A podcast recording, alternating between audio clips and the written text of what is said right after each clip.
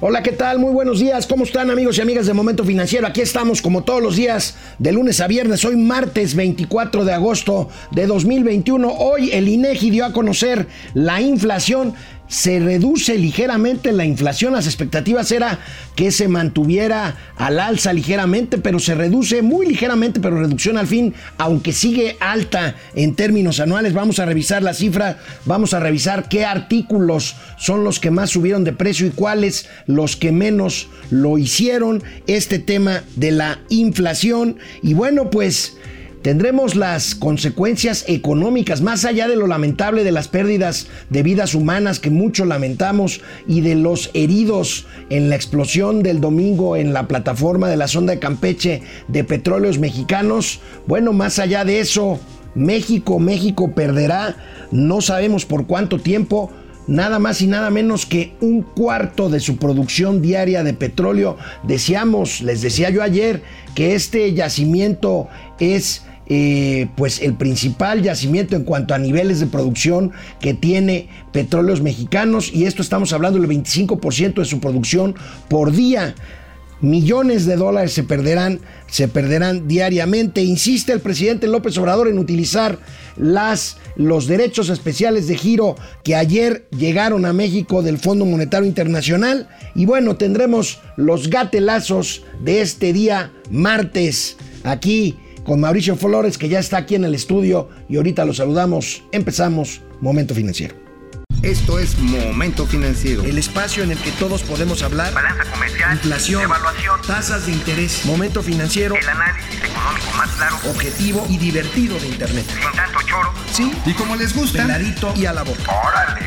Vamos, réjete bien. Momento Financiero.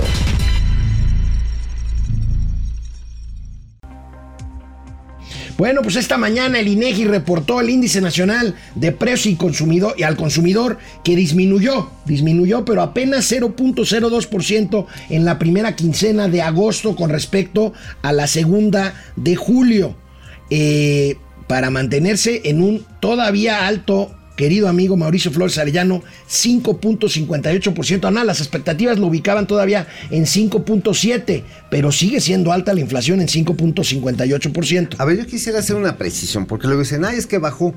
No bajó, o sea, está creciendo menos rápido. ¿Ok? Es, ese, es- ese, perdón, no, digo, no te quiero pegar bien. frente de los niños, pero... No, no, no, no, no, no, no. Está sí, bien. sí, sí, Por eso sea, estamos aquí. Sí, los precios siguen subiendo, nada más que ya no van tan rapidito. Ok. Y lo cierto está en que de acuerdo a la meta, como dices amigo del Banco de México, está fuera de control. Ok. Así. Ahora, Ahora, de acuerdo a la meta que es 3%. no, bueno, pues ya, ahora sí que esa ya hizo la llamada No, no, ya el, japonesa. banco de, el propio Banco de México ya dijo que, que al, que al Sí. final del año la Sí, inflación va a estar que- arriba del 5. Ya tuvieron que hablar al Banco de Japón, al Exim Bank de Japón, ya la llamada Yamamoto, porque pues ya no hay manera de llegar a eso. Ahora, amigo, vamos a ver la tabla, Vamos a verla. porque hay eventos muy importantes. Ahí está, ahí la Ahí. tienes, amigo. Ahí tienes Destroza la- la tabla. Ahí va. La subyacente, es decir, la que se mueve por debajito, la que es estructural, es alta, 4.78%, pero ahí su componente más dinámico, oye, ahora sí hablo hasta como economista, ¿no? Es las mercancías en general, 6% prácticamente, arriba de la inflación promedio. Pero si nos vamos a la subyacente, A la no subyacente. a la no subyacente, es decir, los precios administrados o que tienen una alta influencia 8%. Esta- eh, ahora sí estacional, 8.08%. ¿Y qué sube más, mi queridísimo amigo?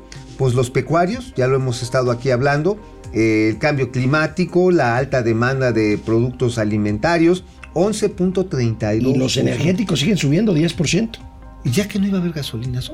Pues no, pero ahora eh, van a estar diciendo los propagandistas que el gas, que ya bajó, que no sé qué. Mira, No, el no, gas pudo haber bajado, pero No, no, bajaron por los chescos. Esa es otra Bueno, cosa. bajado por los chescos. Bajaron ver, por los chescos, no, no. no. Traigo una tabla diferente, interesante de por producto. ¿Cuáles Ah, subieron es más bonita. y cuáles suben menos? Vamos a, A ver. vean, Vamos a ver. Ahí Aquí vean. la tenemos. Ahí está. No, no, No, la no, siguiente, la por otra, la otra, este es los, sus componentes. Ahí está, ahí está, amiguito. Mira, amiguito, ahora sí- atáscate, cae lodo. Ahora sí que pues me agarran descuidado el chile serrano, asumo que es el que tiene más crecimiento, variación quincenal nada más. 26% en la quincena. No, bueno, imagínate ya, o sea, meterse una, una Y, picotiza y ya está fíjate, ahí tenemos el índice pico de gallo, amigo. Aguacate, arriba. jitomate y chile serrano suben en la primera quincena fuerte. Los productos pecuarios son los que estamos hablando, tienen un alto peso. Ahora, ¿por qué encarece tanto el chile serrano? Amigo, el chile serrano utiliza una gran cantidad de agua. Muchísima. Es decir, ya de hecho, cuando estamos viendo que el régimen de lluvia se atrasó, el chile ahora sí está creciendo, está floreando, pero pues ya a destiempo, lo cual genera desfases en las cadenas de suministro. Ahora, el cultivo no siempre es eh, cuidadoso con el medio ambiente. Hay zonas, eh, ahora sí, pónganlo otra vez la tablita, a ver, porque ahora hay que ver los productos que menos subieron. que me- o, sea, o que bajaron. Y ahí es donde ten- y tenemos que discutir. Este menos 15% del gas doméstico, pues tiene que ver con la fijación de precio por parte del gobierno federal. Sí, definitivamente. Pero esto no va a ser permanente, o No, sea, va a tener que ser. haber un rebote. Va a haber un rebote porque lo que tienes hoy es un precio administrado, tienes un precio en el que dijeron, este es el tope, no se pasen, les vamos a andar aventando Pero la ahorita van a planadora". celebrar este menos 15%, pero ah, hasta no, que bueno, se pero, ¿no? hasta, pero a ver, el hecho está en que este es quincenal. Cada semana se está ajustando y hasta donde estamos viendo ahora, por ejemplo, este pasado fin de semana aumentó el precio del gas LP.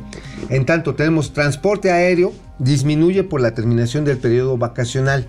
12%, obvio, pasa la, la, la fiebre por irse de vacation y pues ya, igual que los servicios turísticos, ¿no? Ahora que la papa y otros medallas, los tubérculos y esto, pues, menos 3%, y este, el chayote. Oye, el pollo. Bueno, no, no, no, no. ¿Qué no, pasó? No, no Oye, el con pollo, eso. El pollo dejó de subir, Más bien, después de que subió mucho, ya se está ajustando. no, ya se quedó alto. Se quedó alto, pero ya, o sea, ya ahorita dejó un de par de subir. pechuguitas. Dejó de subir. Ah, las pechugas sabrosas así, jugosas, Amigo, amigo, amigo, estamos. Ah, hablando- Pues por eso. Ah, las- bueno, a ver, el, kilo, el kilo de pechuga, ¿cuánto está? Es caro, es caro. Está 100 pesos más o 100 menos. pesos así en la pollería de Don Pepe, ¿no? En el súper te puede salir como hasta en 120 la Empacaditos, muy bonito. Empacaditas, y así que dices, uy, ¿qué onda, mami? Esas están a ese precio. Sin embargo, ya no, ya digamos, no está subiendo más, pero ya no está regresando. O sea, se queda en esos niveles, ya no baja de los 100 pesos. Ok, pues ahí está. ahí ahí, está. está. amigo. Conclusión.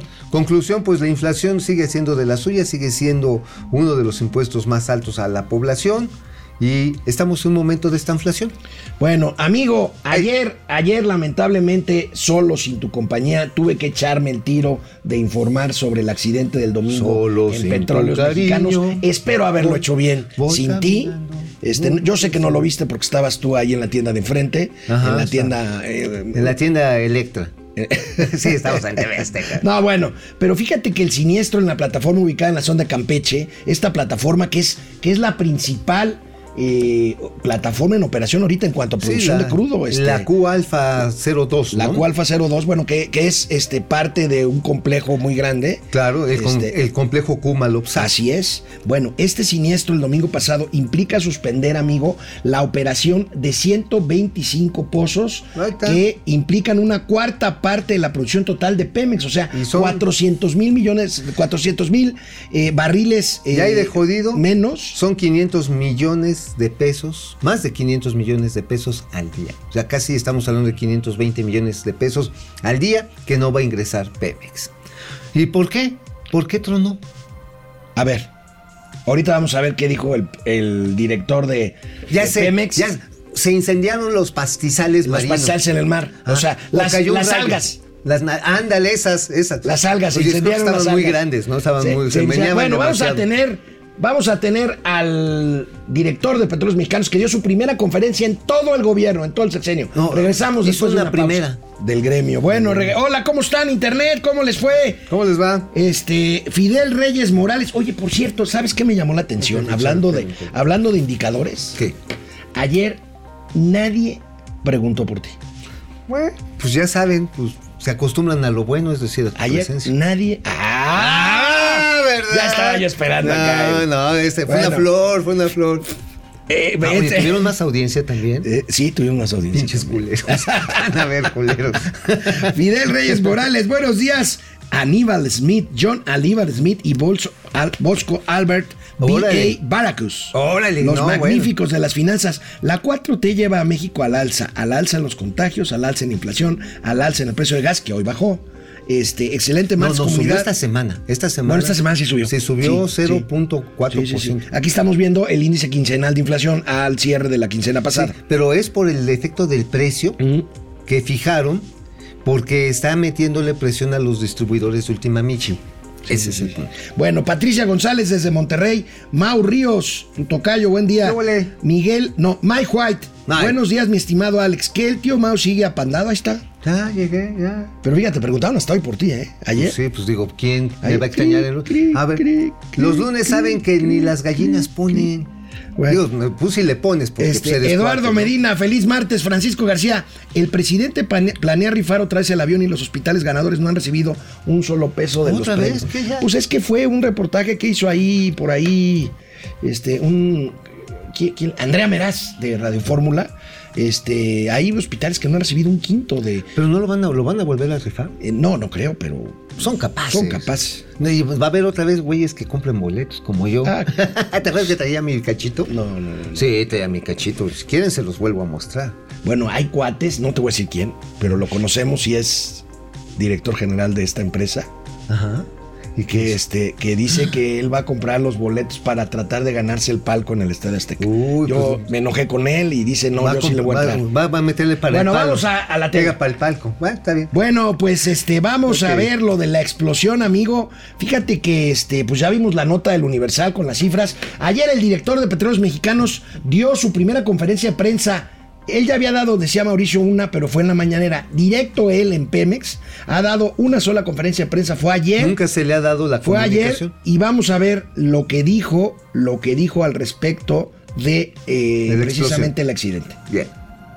Este evento trae como consecuencia también, y es secundario porque lo más importante siempre va a ser la- las vidas, y en este caso la pérdida de las vidas humanas y de las lesiones de trabajadores, pero digamos que trajo también como consecuencia la suspensión de producción en el orden de 421 mil barriles de 125 pozos productores del complejo Kumalosap, que dado que ahora mismo la, la plataforma todavía no está eh, trabajando, entonces no pueden eh, seguir este, sacando el petróleo, están cerrados los pozos y esperamos a la brevedad posible eh, reanudar la, la producción de petróleo. Yo creo que como agrónomo va a sugerir que le echen pesticidas ahí a las algas marinas para que no se meneen tanto. Va a sugerir que le echen algún insecticida a los este, peces voladores. Un, un fertilizante que resista la, san- las, este, La salinidad. La, la salinidad Es del una agua. buena de mar. solución, ¿no? Oye, porque mantenimiento, mantenimiento no, No, le dan. pero mira, a ver, vamos a ver y ahorita discutimos lo del mantenimiento. Básicamente, el director general de Petróleos Mexicanos dijo, fue un accidente, pero básicamente dijo, pues que no saben qué fue. A ver. Mmm, ta madre. a conocer, pero fue derivado no de una falla de equipo, no de una falta de mantenimiento, sino de una tarea programada, donde hubo lo que eh, todos conocemos como un accidente. ¿A qué se debió? Lo sabremos con el paso de los días. Fue Felipe Calderón. A Wilbur, que fue Felipe Calderón. O, o Ricardo Anaya antes de pelarse. para Ándale, los sí, Estados igual Unidos. llegaron y patearon ahí el, este, las llaves con las que estaban. Oye, amigo, ayer hablaba yo, a- a- ayer hablaba yo con la noche con un especialista en, en energía que además yo lo considero muy serio, este, eh, y me decía que la actividad petrolera, y creo que tiene razón, bueno, él sabe más que nosotros, él es experto, implica un riesgo. Y entonces, hay. en ese Hay sentido, peligros, en ese sentido no hay que lanzarnos así con todo en contra de, además, personas que arriesgan la vida. Pero yo sí creo, dentro de eh, encontrar el justo medio entre una actividad riesgosa, eh, creo que hay elementos suficientes para decir que Petróleos Mexicanos, por culpa de tu flaca, no está teniendo el dinero suficiente para mantenimiento de sus plataformas estratégicas. Bueno, los proveedores que atienden las plataformas lo que tienen son rezagos de pago de meses, de 18 y hasta 24 meses. Obviamente que hacen lo que pueden con su capital de trabajo. Obviamente hay personal muy especializado en el proceso de mantenimiento, una actividad programada, que es una actividad programada, señor Octavio Romero no lo dijo, pero se los podemos decir aquí. Muy probablemente era el cambio de tubería. Sí, para, ajá, sí. ¿eh? Cambio de tubería. Y hubo por ahí alguna fuga de gas y. Bueno, se les pudo caer el tubo. Sí, o una soldadura ahí. Ajá, eh, mal hecha o simplemente no se tuvieron los protocolos para evitar la chispa eléctrica. O sea, son muchos factores. Efectivamente, hay un riesgo industrial. Pero sí hay elementos suficientes para acusar falta de mantenimiento, amigo. Yo creo que sí, absolutamente. ¿Y sabes por qué? Porque son tales las medidas que se han tomado durante años en cada una de las plataformas. Y este es el principal activo de Pemex. O sea, o sea, es un lugar donde simple y sencillamente no la puedes regar. No la puedes embarrar. Ahora, accidente, déjame ser abogado del diablo. Accidentes ha habido siempre. Siempre ha habido, sí, pero no en una plataforma de este tamaño. Ok, y ¿Y por además ya llevamos tres en este. Ahora, bueno, cuatro, ahorita te voy a decir. Cuatro en este año. Ahora, además, ¿cómo evitas ese tipo de accidentes en plataformas? Yo, yo crecí en una plataforma, pero de streaming. No, bueno, las plataformas tienen equipos humanos muy capacitados. Si les falta personal, que ese es otro problema que está teniendo Pemex directamente y sus subcontratistas. O sea, hay gente que de a tiro dicen, a ver, por la mitad de salario yo no me sigo rifando el cuero. Y contratistas que dicen, bueno, si me vas a pagar cacahuatos, pues pongo changos. No, si me sigues debiendo, ¿cuánto le debe a los contratistas Pemex? 250 mil millones. 250 mil millones de pesos. Entonces dices, bueno, pues hago lo que puedo. Si les faltó personal, si no hubo el suficiente para transportar algunas de estas tuberías, no había tal vez el personal, todo eso se tiene que esclarecer. Si bien puede ser un accidente industrial, también puede ser producto de la omisión en el proceso de suministro de Oye, equipamiento. amigo, y les decía ayer a nuestros eh, queridos amigos de Momento Financiero que era el tercer accidente grave en lo que va del sexenio. En realidad es el cuarto, porque el sábado por la noche, este fue el domingo a- como a las 3, 3 y media de la tarde. El sábado en la noche hubo un incendio en una torre en la Cangrejera, en la petroquímica de Cangrejera, que reportaron en redes sociales. Y aquí tenemos Imágenes, imágenes. a ver. Vamos a ver la imagen. Ahí lo tenemos, amigo. Aquí ya se estaba apagando, pero parece que otra vez fue un rayo. Dice, ya es la segunda vez que dicen que fue un rayo. Uy, mendigo toda está esa torre, esa torre que ves se, se encendió con- por completo. En, conozco en la esa plan- cangrejera. es- esa- Tú esa conoces torre. muy bien la cangrejera, ¿no? Sí, sí, pues es que los cangrejos caminan para atrás, pues los conozco, ¿no? este, no, no, sí conozco bien esa zona y es precisamente uno de estos complejos, eh, pues ahora sí es petroquímico y es una torre de 70 metros de altura y es una, proceso, es una torre de destilación. Evidentemente pueden caerle rayos, pero ojo, ¿cómo evitas que te caiga un rayo en una edificación de este tipo? Pones pararrayos. ¿Y qué haces para que el pararrayos funcione? Le das mantenimiento. ¿Qué necesitas? No le pones una antenita así, le pones una antenota y fijas bien las tierras. Y no es una, son dos tierras las que se ponen en la estructura. Ahora, que porque no había lana, a lo mejor no se lo pusieron, es muy probable. Bueno, pues ahí está, ahí está el tema de los accidentes en petróleos mexicanos. Y bueno, pasando a otro tema, también con cifras del INEGI, el comercio minorista. El comercio minorista registra una caída de 0.6% mensual al mes de junio, primer semestre del año 2021, lo que revierte, amigo, una recuperación que ya se venía registrando. Pues y así lo, hablando, así viejo. lo este, consigna el economista, ¿ve? Es lo que veníamos hablando. Después, Frenazo. El frenazo. Ya después de que empieza a desconfinarse la gente, empieza a recuperarse un poquito la actividad, empieza a recontratarse gente, pues resulta que llegas a la triste realidad que no te alcanza el billete. O sea, ya dices, oye, iba a llevar un carrito completo de súper, pues llevo medio carrito. O en vez de comprar un kilo de frijol de Zacualtipán, pues de a tiro nada más medio kilo. Sí, por eso la gente recurre a- al negocio menudista, ¿no? O sea, vas al, al changarrito donde te dan a veces crédito. Donde te dan donde te fían. Y en vez de comprar una botella de al litro de aceite, dice, pues lléneme el pocillo. Bueno, pues vamos a ver Ahí el está. comportamiento del comercio minorista, eh, cómo está en los últimos eh, meses. Ahí lo tenemos, amigo. Eh, es, es una gráfica muy parecida a otros indicadores que hemos venido comentando en el momento financiero y que son definitivamente, perdón que insista, una maldita L.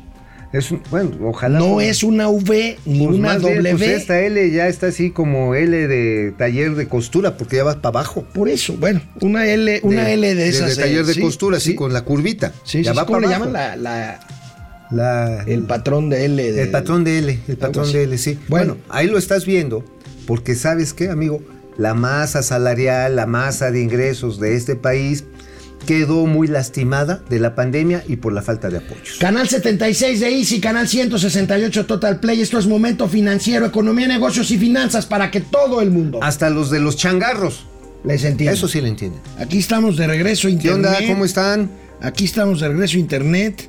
¿En qué nos quedamos? Guillermo Sánchez Mendoza, jefe Franco, René Franco. Hoy acabo de ver un tuit muy, simpático que creen el instituto para devolverle al pueblo al presidente. Devolverle al pueblo el presidente. Al presidente. Oye, ¿tú vas- participarías en el rollo este? En el ¿De la revocación? Ajá. No. No, yo tampoco. No. Qué hueva. Yo ya les puse ahí en Twitter. A ver, señores del INE, me los aprecio mucho. Pero no vayan a buscarme de que "Ay, queremos que usted sea funcionario. No, no. No, pero ni funcionario ni votar, ¿eh? Ah, no, yo ni una ni otra. Igual que con la de los presidentes, que fue Pues un a ver, se estaría vulnerando. Se estaría vulnerando. Oye, me dicen que estoy muy despechugado. A ver, hombre de pelo en pecho. Dice René Franco, ahora si quiere las cosas, el señor de Palacio tendrá que negociar gracias a no- a que no tuvo la mayoría. Efectivamente, me dirán misa, ya quedó conformada la Cámara de Diputados. Morena no tienes por sí sola ni siquiera la mayoría absoluta de 50 más 1, mucho menos la mayoría ¿Sabes quién se está re- relamiendo este los bigototes? país va a cambiar en ¿Sabes los quién se próximos está? dos años. ¿Sabes quién se está relamiendo los bigotes? El Partido Verde. Por supuesto, ya está ahora sí hasta agarrando el paraguas al revés para llenarse de lana, porque ahora sí literalmente va a cogobernar. Sí, pues sí. Sergio Ramírez, Arispe, Alex, ¿crees que los empresarios hagan algo para defender a Ricardo Anaya? Pues yo creo que algunos, otros no. Algunos. Mira, pues mira, el Chicken Little salió corriendo. Ciertamente. Ahora, ¿hay una venganza? Sí, hay una venganza. Sí. Ahora, que puede ser una táctica hasta elaborada para que le caigan a él los rayos mientras crecen otros Ahora, aspirantes a la el presidencia. presidente le dio juego a la estrategia de Ricardo Anaya, ¿eh? o sea, le dio medios, este, Ojo, le, dio- ¿eh? le contestó, Ojo. le dedicó ayer 40 minutos a Ricardo Le Anaya salió bien la y jugada. 4 minutos nada más a, a lo de Pemex y a lo de las huracanes. No les voy a decir mi fuente, pero lo tengo confirmado. Que precisamente el señor Ricardo Anaya está haciendo esto para hacer el pararrayos de otros candidatos de la oposición. ¿Está Esto Y hasta ahorita le está saliendo bien. No, sí, lo hizo bien, confirmadazo, ¿eh? Bueno, depredador mercenario, ¿qué tanto afectará allá la explosión de la plataforma de, Tele, de Telmex a corto plazo y el grado de inversión? De Pemex. De, de Pemex, yo creo que el grado de inversión ya lo perdió, o sea, de Sí, ya. cualquier forma. La cuestión va a ser la lana. Sí.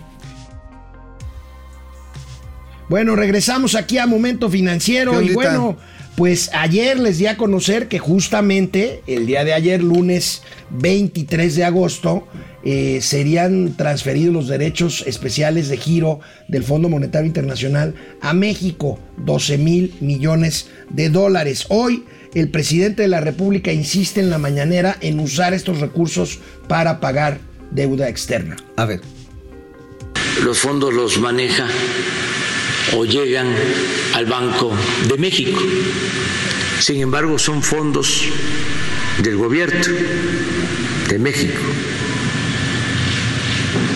Se está eh, haciendo un- una gestión, un trámite con las autoridades del Banco de México para que esos fondos los utilice el gobierno para pagar deuda, que todos los fondos se utilicen con ese propósito. ¿Ya se sabe cuánto se ahorraría el gobierno mexicano en ese Todavía no se hacen las cuentas, pero se lograrían ahorros porque eh, esto va a significar una disminución, sobre todo en el pago del servicio de deuda. a ver, a ver, a ver, a ver, a ver. O sea, primero, take it easy, señor presidente, porque la manera en que Banco de México puede transferir ese dinero al gobierno federal, Es que que, por se la- cierto- es que le compren la deuda. Exacto. Porque no es dinero del gobierno de México. Perdónenme, pero discúlpeme. Ese es dinero que ha ido generando toda aquella persona que ha tenido una relación crediticia o de financiamiento con divisas. O sea, son reservas de Banco de México. Punto. No es del gobierno de México. El gobierno de México, si lo que quiere agarrar eso, Lo tienen que comprar. lo tiene que comprar. A lo mejor lo compra una tasa más barata. Sí. Y sirve para refinanciar. Pero, y ya lo habíamos dicho aquí tú y yo, conviertes una deuda, o sea, pagas una deuda y esa deuda la estás reconvirtiendo en deuda interna. Es como agarras y una tarjeta de crédito que te cobra el 5% la utilizas para pagar el el- la deuda que tienes con la cual les pagas el 25%, lo cual es racional, pero tienes que contratar esa deuda interna.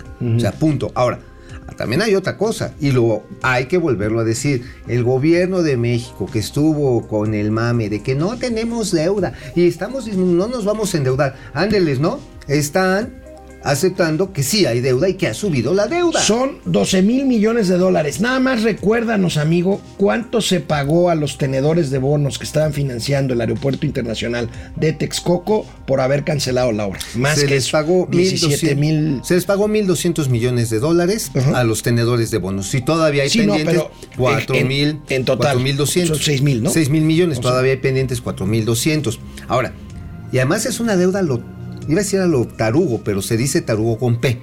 Yo sé que te puedes enojar si No, no, digo no, es que me enoje, es Ah, respeto a la audiencia. No, pero a ver, después de que agarran y te dejan Cayetano Frías una deuda de algo que nunca vas a utilizar, pues sí calienta, hermano. Sí, neta. A ver, ¿qué otras deudas hemos tomado? Así a lo bruto. Hemos tomado refinanciamientos por deudas que pudieron haber sido pagadas en su momento y que no se pagaron. El propio Pemex le ha seguido echando dinero bueno al malo el gobierno a Pemex y se ha salido otra. a financiar a una sobretasa de hasta el 7% porque el- por, por haber reducido la calificación de O deuda de simplemente por muchas de las obras grandotas, porque le tienen cuscús al financiamiento bancario, los bancos no les quieren prestar, están tomando de las emisiones de CETES para financiar una, de sus- una serie de proyectos no estratégicos, como los estadios de béisbol, Como lo estás viendo. ¿no? como por ejemplo, este, ¡ah! La fiesta del de 200 aniversario. Que de la también es una lana, ¿no? Y 35 de los millones. 500 años de la caída de Tenochtitlan. Ah, Hoy van a los maquetota. tratados del Córdoba, allá a, Cór- a Córdoba, a justamente, Córdoba, a los Veracruz. tratados de Córdoba. Pues este, pues todo eso, pues lo terminan financiando con la emisión de, la- de deuda a través de CETES Pues ahí está. ¿Y los préstamos del Banco Mundial? y Banco Mundial. Y entonces, 12 mil millones de dólares es una lana, pero no nos sacan de jodidos. Eso sí, no se atreven a tocar ni con el pétalo una rosa la línea de crédito flexible que tenemos vigente y disponible con el Fondo Monetario Ahí Internacional. les va. Son 12 billones de varos los que debemos de deuda total, nacional e internacional, 12 billones. ¿Cuántos son estos 12 mil millones de dólares? Es una lana, repetimos, estamos hablando tal vez de 240 y tantos mil millones de pesos, si es una lana, pero si lo vemos en la proporción neta, neta del planeta, pues es como el 5% ¿El 5% de qué? de la deuda, De la deuda. de la deuda total. Se ayuda, se ayuda, o sea, hay que pagar, pero está reconociendo el Bueno, gobierno. pero pues, mira, la, la economista Valeria Moy, que a mí me cae muy bien, insisto, decía, pero es que si estamos hablando de una deuda que vence en los siguientes años, ¿para qué adelantarla? O sea, tenemos buenas condiciones de financiamiento de aquí a 5, 10, 15, ¿Quién sabe 30 cuál es? años. ¿Sabes dónde sí está cañón? ¿Dónde sí está apretando así cañón? En Pemex. Este Ah, año. bueno, pues, pues, a ver, a ver. Este año vencen. ¡Qué curioso! ¡Qué No, curioso! bueno, ¿Sabes pero- qué- cuánto vence? 12 mil millones de dólares se tienen que Bueno, pagar. pues entonces que el presidente sea claro y diga que es para pagar la deuda de Pemex, no para pagar la deuda soberana. Pues parte de la. La van a hacer deuda soberana, Bueno, hermano. está bien, Ya tú te has dije. venido diciendo, sí. Lo van a bueno, hacer. ya, ya, me puse de malas. El COVID. No te enojes. El COVID Alejandro, ha hecho. No te enojes. Ya, tranquilo. El COVID ha hecho muy difícil para muchas personas pagar su hipoteca o la renta de su casa. Vamos a ver, son datos del INEGI que aparecen hoy en varios periódicos, sobre todo en las secciones Dramática de finanzas. situación. Dramática situación. Aquí tenemos el caso de reforma. Fíjate, amigo, son 3 millones de personas que están padeciendo para pagar o la hipoteca, o sea, la mensualidad de su hipoteca, Sí. o la renta de su casa. De estos 3 millones, la mitad es renta y la mitad es hipoteca. Vaya situ- situación tremenda. ¿Y por qué? Pues porque perdiste el ingreso, te cortaron el salario, cerró tu negocio eh, y por lo tanto si tenías un, un plan, sobre todo la hipoteca se, se adquiere cuando tienes una perspectiva de ingreso futura. Aquí tenemos importante. justamente la- lo que dice el INEGI, el siguiente cuadrito. Este, Ah, por favor, échenla. El siguiente cuadrito tenemos lo que, lo que dice el INEGI. Ahí lo tenemos, amigo, de eh, los casos en los que por qué las personas optan por renta y no por sacar una hipoteca. Bueno, básicamente porque no te alcanza para pagar la hipoteca, una Sí, claro, mensualidad. no tienes acceso a un crédito primero, el ajá. 51% porque no tienes los recursos, por facilidad de poder mudarte, muchos, mu- 22, sobre todo muchos millennials optan por, por renta. Y también ¿eh? porque les pagan una, una Y un no sí, bien. sí, les pagan. No están digo, bien. para que te alcance para una renta más o menos eh, aceptable de unos 3 mil, 4 mil pesos, y ya estamos hablando de un huevito en una azotea, o sea, un rinconcito cerca del cielo, en una zona relativamente céntrica, pues necesitas ganar cuando menos entre 12 y 15 mil pesos. Y eso es una de las realidades que no se ha corregido Así en es, este país. así es. Bueno, tenemos otro cuadrito con información al respecto. A ver. Aquí lo tenemos. Entidades con mayor volumen de viviendas con dificultades para pagar. El Estado de México, pues es la inmensa zona urbana del Estado de Bueno, México. mucha gente, yo conozco Toda la gente parte Catepec, Huixquilucan, todo. No, espérate. Y hay gente que vivía, no sé, vivía en la Narvarte, aquí en la Ciudad de México. y que se tiene que ir hasta casa hasta del... casa, sí, pues hasta Tláhuac se tienen que ir hasta... No, no, deja tú, se van más al norte, ¿no? No, también se van para Tláhuac, se van para el oriente, se van para Iztapanunca. Ecatepec. Sí, se van para allá, para allá, porque no les alcanzó una renta y deciden, pues que no, lo único que les alcanza es pues para pagar la pecera, pagar el metro y gastar hasta tres horas, tres horas de desplazamiento para llegar a sus trabajos. Bueno, pues ahí está el problema, el problema de la vivienda Qué en dramático, la ¿eh? Ciudad de México. Y Bueno, Jalisco. Jalisco, Ciudad de México, otro Hidalgo también. Bueno, canal 76 de Easy, canal 168 Total Play. Aquí estamos con mucho gusto en el momento financiero, amigo. Oye, y por ejemplo, si van a agarrar una hipoteca, ojo, quiten todas sus deudas que tienen que pagar y digan, a ver, ya me quedó esta cantidad. Si puedes disponer de una tercera parte, con eso te alcanza para pagar una hipoteca. Ahí está, ahí está el señor Mauricio Flores Arellano, Real Estate. Regresamos. Real estate. Ahí nos vemos. Regresamos aquí a internet. Raúl Olea Hernández, buenos días, dúo dinámico desde Mazatlán. La joya, ¿cómo es la joya o la perla del Pacífico? La perla del Pacífico. La perla del Ah, Pacífico. qué bonito es Mazatlán. Es muy bonito. Ale, alelú, Aleki, buen día. Ni vale la pena esa disminución de la inflación. Bueno, pues algo es algo, ¿no? Pues digamos, ya no está subiendo tan acelerado, pero sigue estando cañón. Pili Sainz, querida, excelente martes, mis comentaristas preciosos. Ay, Ay, gracias. nos comentaron, seremos como el gober precioso. Es como el gober precioso, te vamos a mandar unas botellas. Es lamentable todo lo que está pasando en Pemex. Un abrazo fraternal a las familias de los fallecidos y Sí, los que siguen peleando con ese incendio. Fíjate que sí, Pili, yo, yo, quiero, yo quiero de veras hacer un homenaje a todos los trabajadores que en condiciones verdaderamente pues de riesgo trabajan todos los días ahí en las plataformas extrayendo petróleo y gas. Eh, son héroes anónimos, amigo. Pues sí, es un trabajo muy arriesgado, es un trabajo con mucho desgaste físico y emocional porque sabes que estás manejando algo, una Que en sustancia cualquier inflamable. momento puede- Eh, cu- Cualquier cosita que se te vaya. Bueno, incluso, digo, no estoy explicando, realmente no lo sé. Un resbalón, se te cae el tubo y máquinas. ¿eh? Bye. Ajá, sí, porque son suelos muy resbalosos. Sí, pues son plataformas de, de- de hierro. Aurora Jarillo Ibarra, hola Alex y Mao, buen día. Una cosa es lo que diga el INEGI y otra es lo que se ve en realidad. No, Aurora, no estoy de acuerdo. El INEGI está dando información bastante, bastante, bastante precisa. Ahora, también es cierto, cuando de pronto dicen las más, más- las jefas de casa, oigan, ¿cómo que subió 5 puntos? ¿Qué es? No, no, bueno, pero el INEGI habla de promedios, habla de canastas, claro, habla claro. de ponderaciones, Es habla un- de... es- claro, no es la realidad, realidad. No, no, pero el INEGI, Es una fotografía general. el INEGI es fundamental. Claro, pero es una fotografía general. Sí. Hay que hacer su propia inflación. Bueno, Juan, ejemplo, Manzan- Juan ¿Sabes Manzanero. que ha subido mucho? ¿Qué? Y eso sí me preocupa. Ha subido los tragos en los bares. ¿Y tú qué andas haciendo en bares si estamos en pandemia? Pues porque alguien tiene que sanitizarse por dentro. Bueno, seguimos con la información aquí en Momento Financiero. Ya hablábamos de vivienda, hablando de hotelería. Fíjate, amigo, que el grupo hotelero Posadas, este que tuvo pues un gran auge hace algunos Sí, años. ¿te acuerdas? Los Fiesta Americana, Los Fiesta Inn. Este, en fin, el grupo hotelero Posadas estaría buscando, fíjate, estaría buscando adherirse al capítulo 11 de la ley de quiebras de Estados Unidos, al Chapter 11, para eh, declararse pues en quiebra y con ello poder seguir funcionando y reestructurarse paralelamente Pues una buena en materia salida, de ¿eh? finanzas. Puede ser una buena salida, ¿no? Para este grupo que es muy emblemático, ¿no, amigo? Totalmente, bueno, también lo hizo Aeroméxico. Mm, Está Eh, en el capítulo Está 11, en el capítulo 11, todavía no sale. De hecho, pidió una extensión del capítulo 11 porque es el momento de refinanciar y sobre todo de ponerse de acuerdo con los acreedores para deshacerse de activos y pues llegar a acuerdos con los empleados, con los trabajadores. Digo, evidentemente la gente que trabaja en estas empresas pues va a resentir probablemente ajustes de salario. No sé si tengan sindicato, la verdad no es este No sé, fíjate, habría que averiguar. Habría que averiguarlo, pero ciertamente se tiene que pasar por arreglar al conjunto de los acreedores. Ahora, ¿cuál, ¿quién es un acreedor importante de los hoteles, de estos hoteles posadas?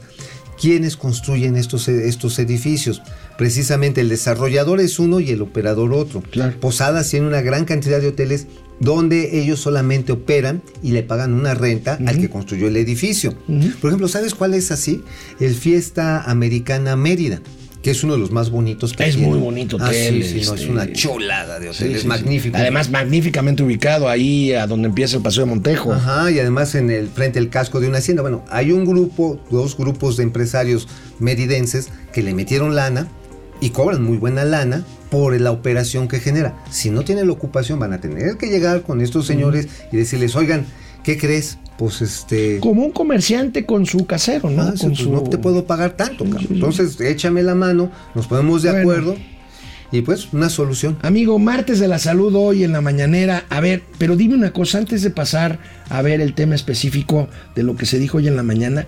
¿Qué implica, estimado Mauricio, la aprobación final de la FDA, la agencia sa- sanitaria de los Estados Unidos, a la vacuna Pfizer en Estados Unidos? Esto implica la liberación de la Pfizer y esto implica que ya no tiene solamente autorización para utilizarse como emergencia, sino que podrá comercializarse y eventualmente venderse y comprarse en el mercado libremente. ¿Qué implica esto? Que nos podemos ir a vacunar a Estados Unidos.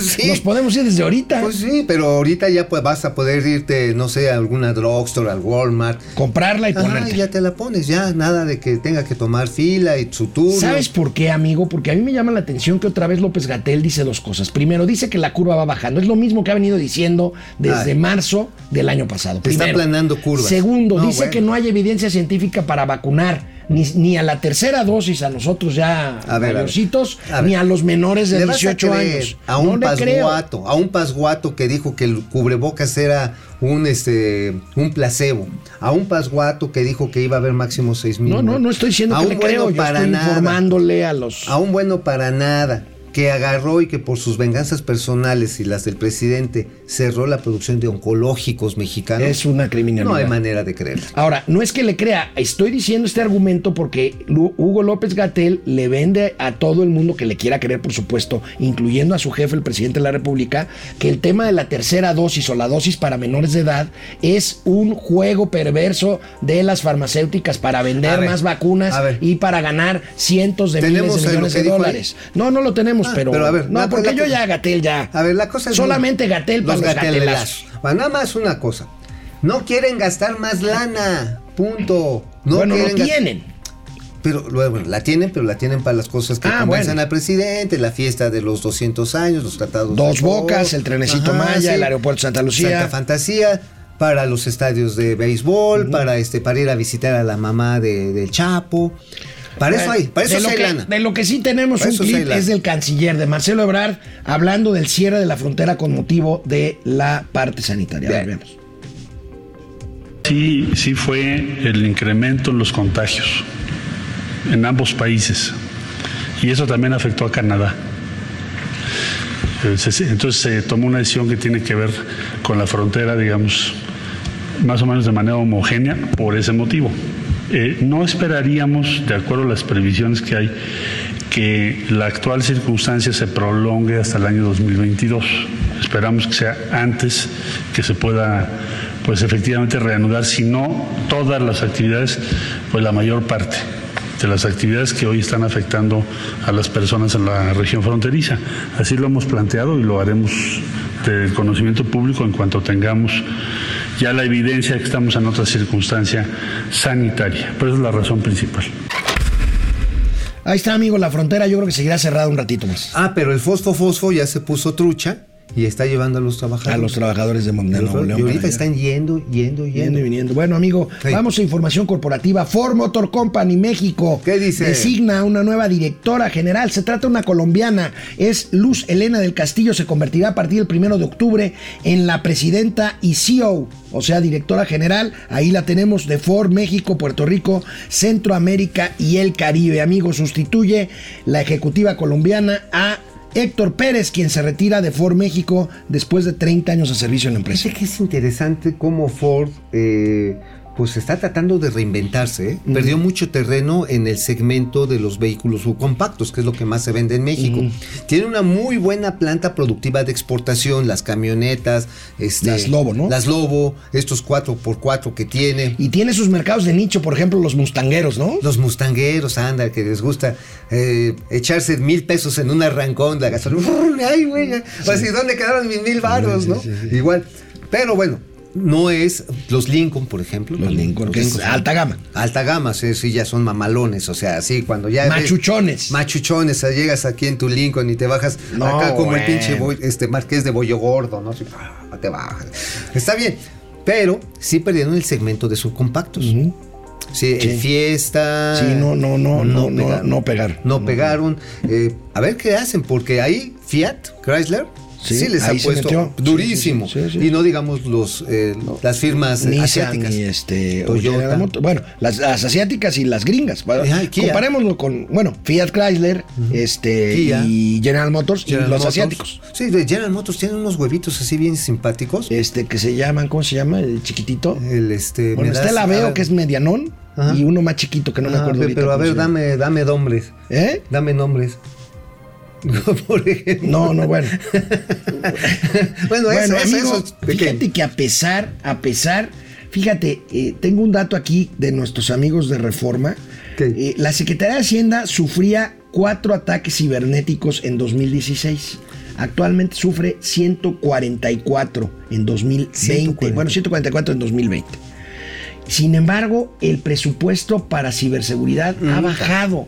O sea, otra vez tu amiga, bueno, tu novia o Ni tu, sí, tu mi- señora, mi- lo mi que sea. señora. No, ve, ve nada más la barbaridad que ha bajado el gasto de la Secretaría de, Hacienda, en donde hay datos de seguridad nacional, amigo. A ver, a este en donde gobierno está dice, el presupuesto. hagan lo que quieran, aquí somos donde- libres. Fíjate, no tenemos nada que ocultar y madres que se de roban la 29, de información. 29 mil millones de pesos. Son, son 29 millones, ¿no? de, de 20 millones, 29 millones de varos, te vas a 1.6 millones de varos. En un, por, a, a un millón, a uno punto, Sí, o sea, no es nada. No están gastando en, en licencias de malware y Exacto. de todas esas cosas. En ¿no? todos los eh, firewalls están negando la renovación y están poniendo pues las aplicaciones estas de Penguin Ujú. que este que pues son así hechizas y a ver si funciona porque esa es la austeridad republicana. Oye, ¿te imaginas que se roben la información de acceso a las cuentas de la sec- de la TESOFE? ¿Te imaginas? Sería un desastre. Pues yo creo que ya está paso. ¿Y quién tiene esa información? Oh, ya. Canal 76 de Easy, canal ya te 168 Total Play. De regreso, ¿de qué escribió el tío Mao hoy y de qué no escribió? Volvemos. Hola Internet, aquí ¿Cómo están? estamos de regreso. ¿Cómo les va? Vamos a ver, este, Juan Manzanero, muy buenos días. Eliseo Hernández Martínez, este, ¿Qué dicen? ¿Qué dicen? no, no, no, no. ¿Qué dicen? León Cabrera Flores, buen día a Ya. todos. Servando González Muñoz, Servando, ¿cómo estás desde ¿Cómo eres Morelia? censor, güey? ¿Eh? No, no soy censor. Entonces, ¿por qué no leíste lo que...? Pues por ti, ¿Por qué? ¿Qué dijo? que tú, que tú eres el porqui, por Ah. puerco, Ah, por lo puerco.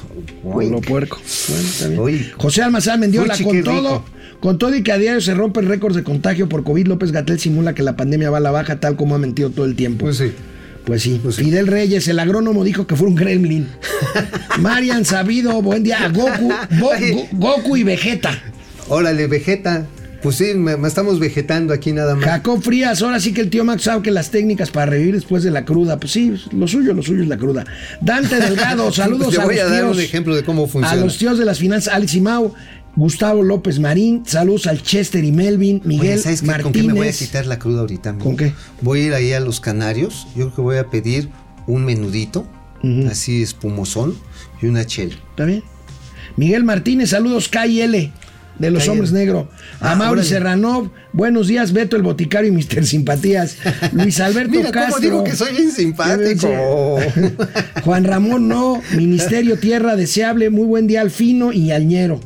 Sí, sí, sí. Guillermo Jiménez Rojas desde Zamora, a Mauri Serrano, saluda a Leti Velázquez, Francisco Valeriano, Bongio y Jin Yang de las finanzas. Oye, Jin Yang. Sergio Alvarado, ¿dónde está el tío borracho? Ahí está. Aquí estoy. Alfonso Rivera, buen día, excelente trío financiero. Ah, chingado. Ah, ¿y él chi- quién ah, es? pues, pues mi flaca. Takeshi, Koji y Chivigón.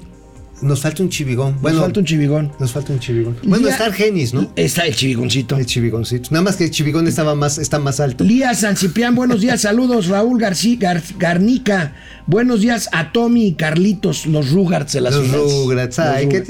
tierno. Está Leti. Velázquez, Alfonso Rivera, Mario Serrano, gracias. Vamos a la tele, tenemos gatelazos. Quédense. Rápidamente, amigo, Ey. ¿de qué escribiste y de qué no escribiste? A ver, hoy escribí nada más mencionándoles que los deudos de los fallecidos en este accidente allá en la carretera México-Cuernavaca y los heridos, Los motociclistas. los motociclistas, ajá, no tienen derecho a cobrar el seguro de caminos y puentes. No, federales. porque iban a exceso de velocidad, Es más, van a ser vinculados a proceso por daños a las vías generales de ah, la comunicación. y por homicidio involuntario, no doloso, pero Homicidio imprudencial.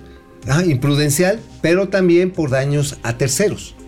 Entonces, lo que estamos ahí escribiendo básicamente es que se extraña la ausencia de la Policía Federal de Camino. Que ahora son las mismas patrullas con el logo de la Guardia Nacional. Pero con menos gente. Con menos o sea, gente. ya se vio disminuido el número de agentes y de también de los elementos que son entrenados. Y la verdad, la Policía Federal de Caminos se le extraña. No sé si a ti te llegaron a detener, hermano. Sí, sí, sí, sí, sí, en algún viaje a la convención bancaria. Uh, varias veces. Y a ver, joven, ¿por qué tantas pinches prisas? Pues es que quiero llegar a la convención, jefe. Ah, a ver, jefe, pues le va bajando a su, a su chocomil. Aquí está su multota. Y váyase con cuidado porque, mire, lo estamos sí, chicando. sí, he pagado varias multas. Ah, sí. Eso ya no hay. Eso se perdió desde el gobierno de Felipe Calderas. Se ahondó con Enrique Peña Bebé. Y con ahora. Ahora, ¿qué escribí y qué no ¿Qué no escribiste, ¿Qué amigo? no escribí? Lo de la festividad. La festividad de ahí de los 200, de los 200 años de la independencia. independencia. Ajá. Bueno, contrataron. De la consumación De de la la consumación de la independencia. Sino del inicio de la guerra, sino de la finalización de la independencia, que realmente no fue guerra de independencia, y fue un, pues, un arreglo que llegaron, ¿no? los, este, los realistas se pusieron de acuerdo, no querían nada ver con Napoleón. Bueno, el asunto está en que la festividad que incluye fuegos artificiales, videograbación, video wall, y los soldados saliendo bailando acá, este, la- las polcas del padre Hidalgo. Bueno, se la ganó una empresa que se llama Dígito Multimedia, que nadie sabe de quién es. ¿De quién es? Nadie sabe. Y entonces, ¿por qué les dieron el contrato? 35 millones de pesos a una empresa que sabes dónde tiene su domicilio fiscal. ¿Dónde? Está. Es Tolstoy 22. En Polanco, en Lanzuras. Ajá. Ah, Polanco Anzures. Tolstoy 22. ¿Y que sabes la- qué hay, sabes qué hay ahí? ¿Qué? Un hotel. ¿A poco es el. Camino Real? No, el Wyndham. Ah, el Windham. el Allá a la vuelta del. Camino Real. Sí, enfrente a los Panchos. Frente a los Panchos. O ahí deberías irte a curarte la cruda ahorita, a los Panchos. No, no, Va- mejor al hotel. bueno, A ese- ok. Oye, no, o sea, a ver, no tienen ni página web. Yo les marqué por teléfono, no contesta nadie. Es fantasmón el ¿y quién es el responsable de la contratación? La Sedena.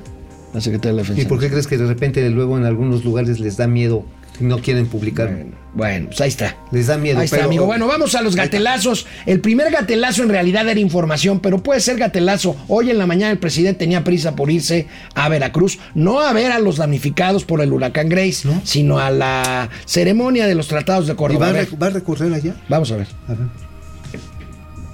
como si yo estuviese preocupado desde ahora por quién va a ser el próximo presidente de México. Estoy preocupado primero ahorita porque me tengo que ir, este, este, porque hoy vamos a Córdoba, son 200 años de los tratados de Córdoba, nos vamos a encontrar con el presidente de Ecuador en esta ceremonia y por la tarde noche vamos a tener una reunión en Jalapa. Hasta en la tarde y noche los damnificados. Primero es lo primero. Oye, pero además, ahora sí le sale lo de simpatía. Oye, Mira cómo digo que soy Oye, bien simpático. ¿Quién se ríe? Si son Oh. puros periodistas, ¿quién se ríe? Pues los paleros. Bueno. Molécula y la Bueno, se volvió a ir el presidente López Obrador en contra de la clase media. A ver, bola de gan pránganas.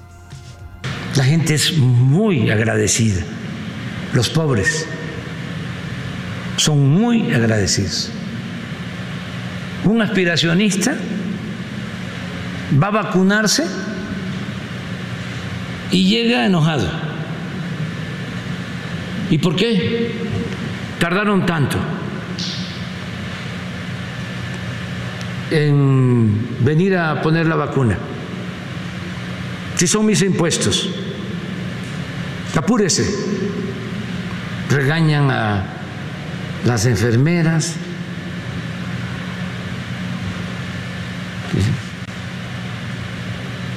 Gobierno ineficiente. Bueno, para nada. Ya las vacunan ya se va enojada. Se vacuna una gente humilde, un campesino. Sabe perfectamente, un obrero,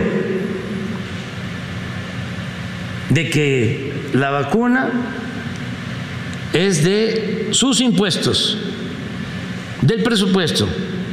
Lo sabe, igual que la señora o el señor de clase media aspiracionista. Lo sabe perfectamente. Y va tranquilo, lo vacunan. Muchas gracias. A ver, a ver, a ver. Nadie se pelea con las enfermeras y el personal médico que está atendiendo en los puntos, salvo cuando no hay vacunas. Ahí sí la gente se enchila, hasta los más jodidos se enchilan, todos. Ahora, ojo, sí estamos enojados con un gobierno ineficiente. ¿Cuántas vacunas van? Pues muy poquitas. O sea, va con dosis completa el 30% de El la población. 30%, 30%. Y dijeron que en octubre iba a estar el 70%. El 70%. O sea, si en siete meses no han logrado poner el 30%, además de las vacunas, que ya tenemos que ir a mendigar a los Estados Unidos, porque también estamos regalándole a Cuba. Claro. Entonces, sí, es un gobierno ineficiente. Bueno, amigo. Oye, sí me enchila, carnal. Bueno, ya, tranquilo. A ver. Tranquilo, aspiracionista, maldito. Sí. Lo que les liberal que soy. prometimos, los que le- lo que les prometí ayer del gran champ, el tuitero champ. Viene, viene, Viene gran esta champ. joya sobre, sobre pues las mentirillas del presidente López A Obrador. ver, viene, champs. Dicen que el poder atonta a los inteligentes y a los tontos los vuelve locos. Y suele pasar. BMW. Señor, ¿está bien? ¿Está bien? ¿Está bien? ¿Está bien? ¿Está bien? ¿Está bien? Vamos, muy bien. No se chupe el dedo. No me estoy chupando el dedo. El INE sí funciona. Ya me están empujando el elefante. Señor, yo creo que mejor nos vamos, ¿no? En bicicleta.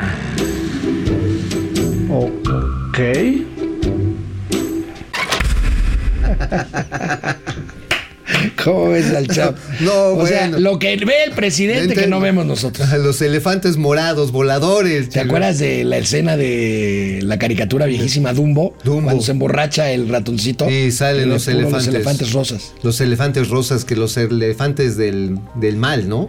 Eh, Tum, pues sí, turum, del- tu, tum, eh, así es. Híjoles, presidente, pues sí, no la controlen, no la fumen, neta. está cañón. Bueno, pues ahí está, amigo. Y bueno, ¿cómo ves lo de las clases medias? A mí sí me, a mí sí me entristece mucho que el presidente polarice tanto, porque se ve además que lo hace convencido. Ni siquiera es un tema ver. de grilla. O sea, realmente está convencido. Ahora, ¿él cómo se asumirá? Pues él es más que clase media. Él, a ver, vive en un palacio, neta. Gana más que una clase media que es de 100 mil pesos. Ha vivido mo- como clase media adinerada sin trabajar. 18 años, Bueno, hermano.